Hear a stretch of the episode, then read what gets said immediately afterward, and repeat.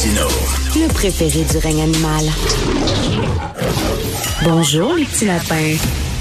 Alors, Marc-André Grenon a avoué avoir euh, tué, assassiné euh, Guylaine Potvin. Nous en parlons avec le journaliste du Journal de Québec, Pierre-Paul Biron. Euh, bonjour, Pierre-Paul. Bonjour, Richard. Qu'est-ce qui s'est passé? Qu'est-ce qui l'a amené à avouer, finalement? Revirement totalement inattendu Ben ce oui. matin. Euh, on, on entre en salle de cours pour les plaidoiries des deux parties, plaidoirie de la Couronne ce matin. Et dès son ouverture, Maître Pierre-Alexandre Bernard de la Couronne a expliqué au jury que euh, la défense reconnaissait finalement la preuve euh, euh, d'identification qui avait été faite en cours de procès, donc toute la preuve d'ADN euh, qui avait été faite par la couronne, mais la défense maintenant la reconnaissait, euh, ce qui confirmait que Marc-André Grenon était bel et bien le, le- le- sur la scène, était bel et bien celui qui avait euh, causé la mort de Guylaine Potvin. Mais il faut faire attention, c'est pas un aveu de culpabilité. Euh, Grenon qui a Ah, pas non. plaidé coupable ce matin, là aux accusations de meurtre prémédité. Ce que ça vient faire, c'est que bon, il reconnaît oui avoir causé la mort, mais le débat sera à savoir si c'est un meurtre au premier degré, donc un meurtre prémédité, ou un meurtre au deuxième degré, donc l'intention initiale, et c'est ce que la défense plaidera, la plaidoirie prévue en après-midi. Euh, mais ce qu'on comprend pour l'instant, c'est que la défense plaidera que l'intention de Grenon, au moment d'entrer dans l'appartement de Guylaine Potvin le 28 avril 2000, dans la nuit du 27 au 28, là, euh, était de commettre un vol et non de s'en prendre physiquement à la jeune femme et que bon, il a été surpris, il y a une altercation qui s'en est suivie et que euh, ça, tout ça a, provoqué le décès de, de Guylaine Potvin. Euh, c'est pas la prétention de la couronne qui eux maintiennent là, qu'il s'agissait d'un meurtre au premier degré, puis la, la plaidoirie de la couronne vient de se terminer. Euh, on prétend que l'intention initiale au moment que Marc-André Grenon rentre dans l'appartement, c'est bel et bien de s'en prendre à, Guylaine Potvin de l'agresser, euh, de l'agresser sexuellement. Écoute, c'était quoi la réaction dans, dans la salle d'audience quand euh, les gens ont appris ça?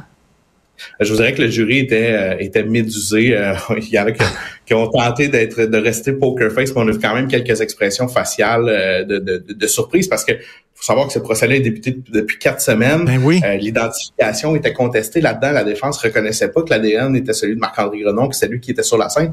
Donc, on pensait que les plaidoiries aujourd'hui allaient tourner autour de la question de l'identification et de l'ADN. Et là, coup de théâtre ce matin en entrant en salle de cours, euh, tout ça est admis. On reconnaît que c'est Grenon qui a qui a tué Guylaine Potvin. Et la différence, là, bon, euh, le, le meurtre premier, le meurtre deuxième, c'est que le meurtre prémédité, prison à vie automatique avec euh, sans possibilité de libération conditionnelle avant 25 ans, alors que pour le meurtre deuxième, c'est aussi une peine de prison à perpétuité, mais euh, la libération conditionnelle est admissible après une période de 10 ans.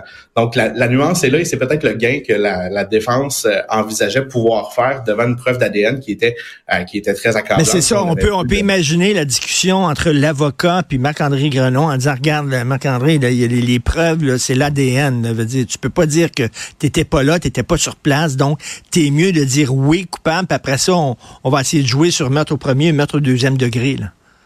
C'est ce qu'on peut se poser. Puis la défense, ben, co- comme le fardeau de, de la preuve euh, incombe à la couronne, mais la défense n'a qu'à semer le doute dans la tête du jury. Puis on le sait, ça doit être une décision unanime du jury. Donc, si on réussit à semer le doute dans la tête de quelques jurys, ben ça, ça peut ouvrir la porte là, euh, à, à une décision en ce sens-là. On va en savoir un petit peu plus dans la pratique, comme je le dis, lorsque la défense fera à son tour sa plaidoirie. On va en savoir un petit peu plus sur euh, leur théorie de cause à eux.